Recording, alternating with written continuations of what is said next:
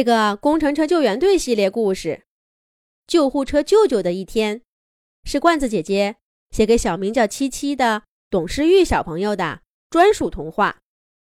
罐子姐姐祝董诗玉小朋友有许多许多的汽车玩具。如果要评选工程车救援队的队员们，每天谁最繁忙？救护车舅舅肯定能上榜前三名。这不，刺耳的警报声又在工程车救援队总部响起。童话市的一栋楼发生了火灾，急需救援。卡车队长卡卡派消防车潇潇和云梯车 T T 去执行灭火任务，让救护车舅舅一同前往救护在火灾中受伤的人。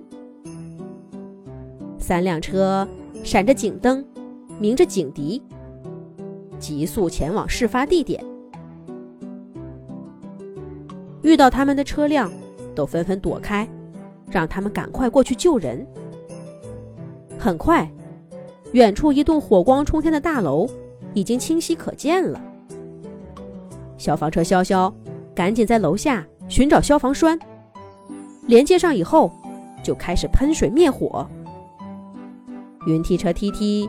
升起了自己的云梯，从一个个窗口接下不能通过楼梯逃生的人。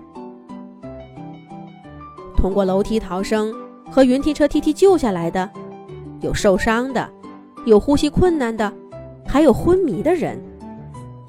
救护车舅舅赶紧拉起他们，一趟一趟的送往童话市的医院。他不断在着火的建筑和医院之间。繁忙的周转，经过大半天的救援，这场大火终于被消防车潇潇给扑灭了。被困住的人也被云梯车 T T 救出，受伤的人都让救护车舅舅送去了医院。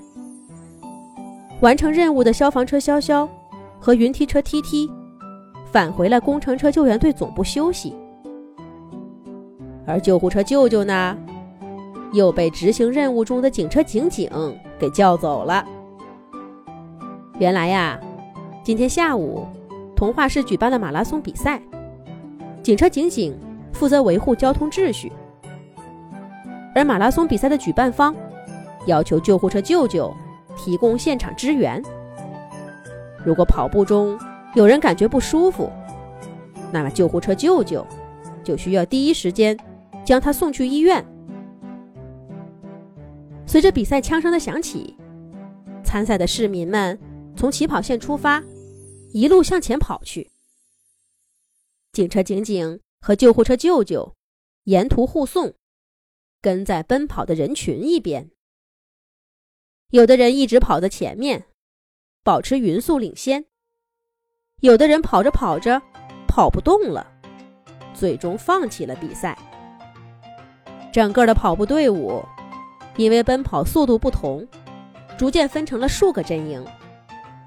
救护车舅舅跟在队伍的尾部。突然，跑在中间阵营的一个眼窝发黑的年轻人摔倒在地，不省人事了。沿途的工作人员立刻上前，把摔倒的年轻人平治，呼叫救护车舅舅。救护车舅舅立刻赶来，把那个人放在救护车上，向着医院赶去。原来这个年轻人昨晚熬夜加班，今天还依然参加马拉松比赛，这就过度劳累，心脏病突发了。还好送医院送的及时，抢救回来，没什么事儿了。夕阳西下。马拉松比赛就要结束了。救护车舅舅处置完心脏病送医院的年轻人以后，没有再遇到突发状况，现在正向着工程车救援队总部驶去。终于可以休息一会儿了。救护车舅舅刚这么想，就立刻有新工作来了。原来呀，在一个红灯前，救护车舅舅停下来。等待前面过马路的小学生通过斑马线。突然，一个小学生摔倒在地，看起来没有受伤，可是他却发出了接连不断的惨叫声。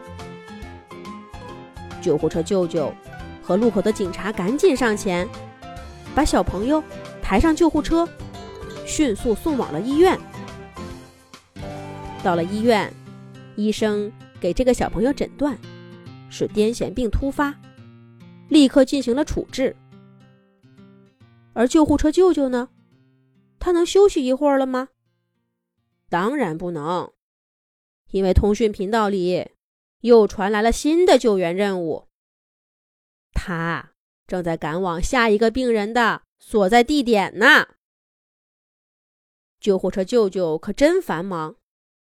但是，救护车舅舅也真棒，工程车救援队真棒。